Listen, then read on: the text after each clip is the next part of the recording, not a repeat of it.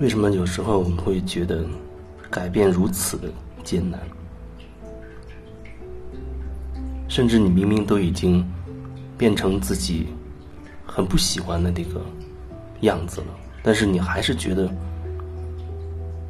没有办法。就像有人他不喜欢应酬，但是他又觉得我没有选，我没得选择，我们我也没有办法。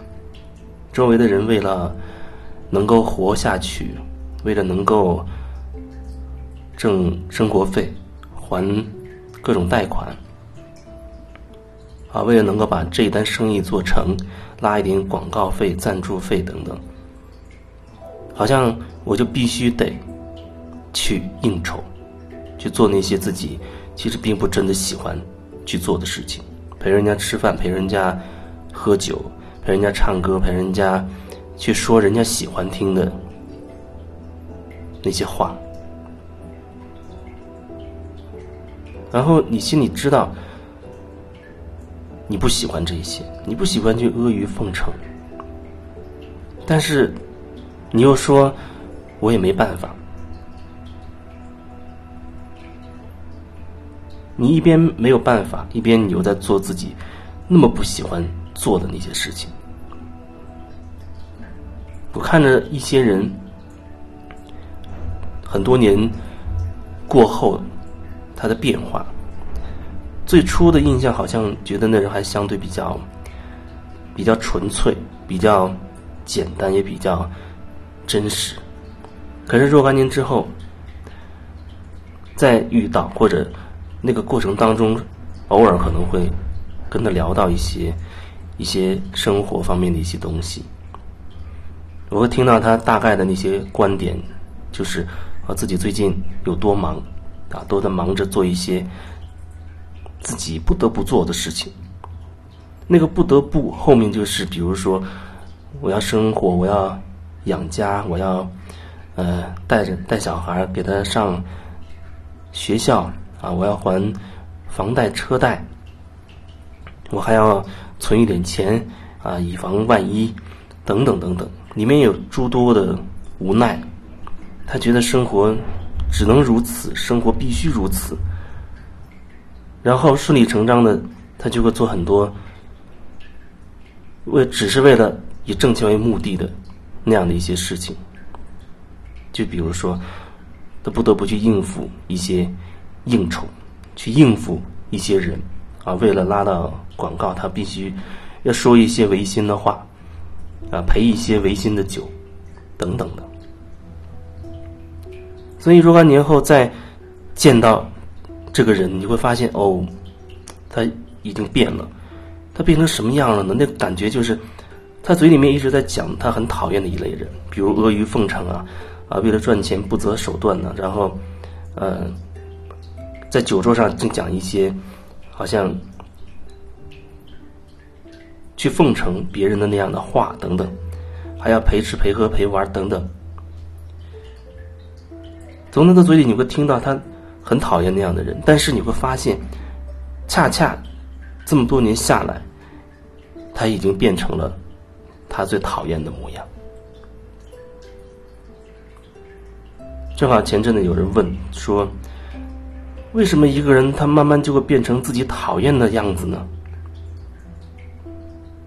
为什么一个人他慢慢慢慢的他就变成自己讨厌的那个模样？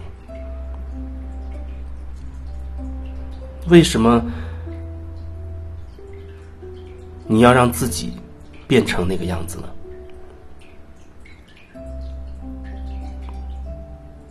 讲到这，忽然觉得这个背后有好多东西，好多东西，就像比如说我曾经的。经历曾经的体会，因为很小的时候，我一直都觉得我爸对我怎么怎么样啊，很很凶，或者只要求成绩好啊，他不会管你其他的感受啊，就强调一定要成绩好，要名次要好，要考上好大学等等。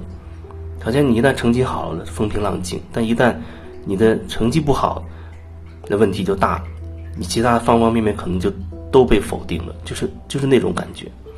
然后我又会觉得他好像对外界都会相对不善交际，你可以说不善交际，或或者更尖刻一点，会说他不会说话，或者是不善跟别人去交往。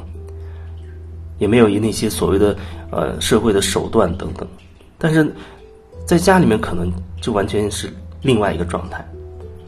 有一句话叫做“窝里横”嘛，就是对自己的家人好像就会变得很凶巴巴，但是一遇到外人好像就笑嘻嘻。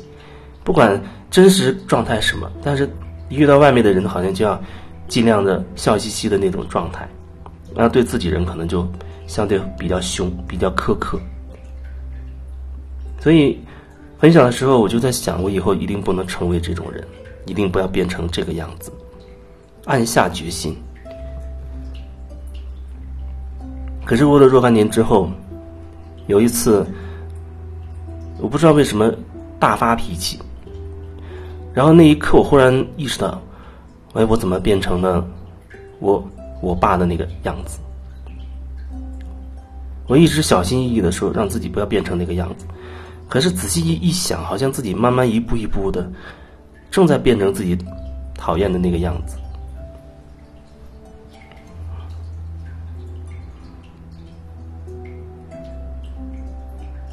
如果说从吸引力法则那个角度来说，它只会显化成你心中专注的那个点。你心中真正专注的是什么？你现实生活当中就会显化成什么？你喜欢一个东西啊，你真的很渴望，那么这算是你专注在那个点上。你讨厌一个东西，你依然会专注在那个点上。就像说不要让你想一只红色的老鼠一样，虽然说不要想，让你别想，可是你听了这个说法之后，你恰恰就会开始联想红色的老鼠了。所以。专注在一个点，跟你是肯定它还是否定它没有关系。你用否定的方式，反而更容易去专注在那个点上。而且我们否定的东西更容易锚定住，它也更容易显化成真。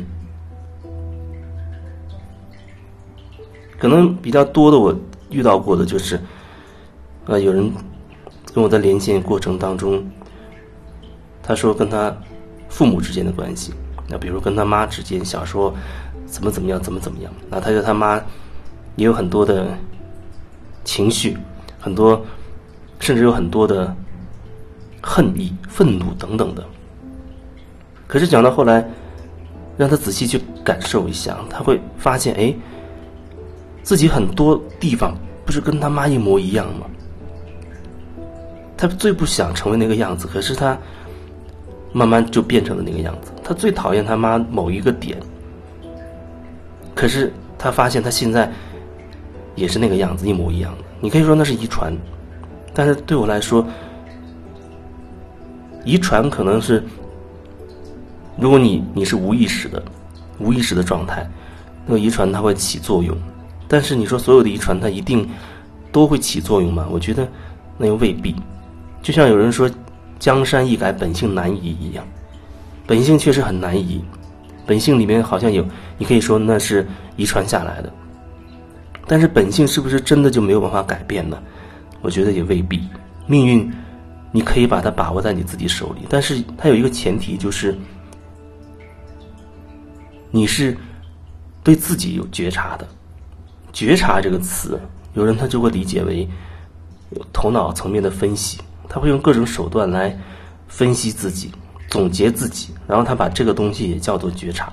所以，同样的这个词，不同人会有不同的理解。有人就一直说，我对自己一直很觉察，我觉得自己是什么什么的人，我觉得我的优点是什么，缺点是什么，我觉得我哪方面可以做得更好，等等等等。但是，我觉得这已经不是觉察了。虽然你用了同样的词，但是我只是说。这样的所谓的觉察，只是用用你的大脑在分析你自己，用你学来的很多的知识、很多的理论，在总结自己、分析自己、评价自己，那跟觉察可能没什么关系。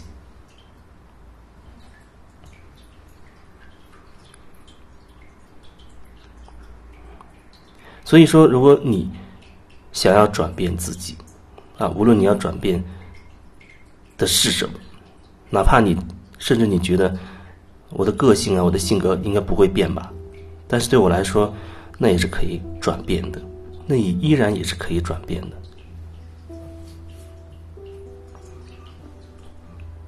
就像我从小一直觉得，哦，我是一个不善言辞的、很内向的这样一个人。跟别人说话就会脸红，就会出虚汗等等的，不善于表达，不善于跟别人交往。那你说这样的一个个性，真的就完全没法转变吗？那在我走了这条路之后，我觉得这所谓的个性也慢慢的发生了非常大的转变。可能现在对我来说，并不是以。敢不敢讲话，或者是不是内向这样的东西去去对待对待别人？面对别人的时候，更多是我到底想要表达什么？我的专注专注点是在我自己这一边，我在觉察我自己，我想说什么，我想做什么，我想要表达的是什么，我的诉求是什么？而无论面对的那个人是谁。所以我想说，一切都是可以改变的，也不是一成不变的。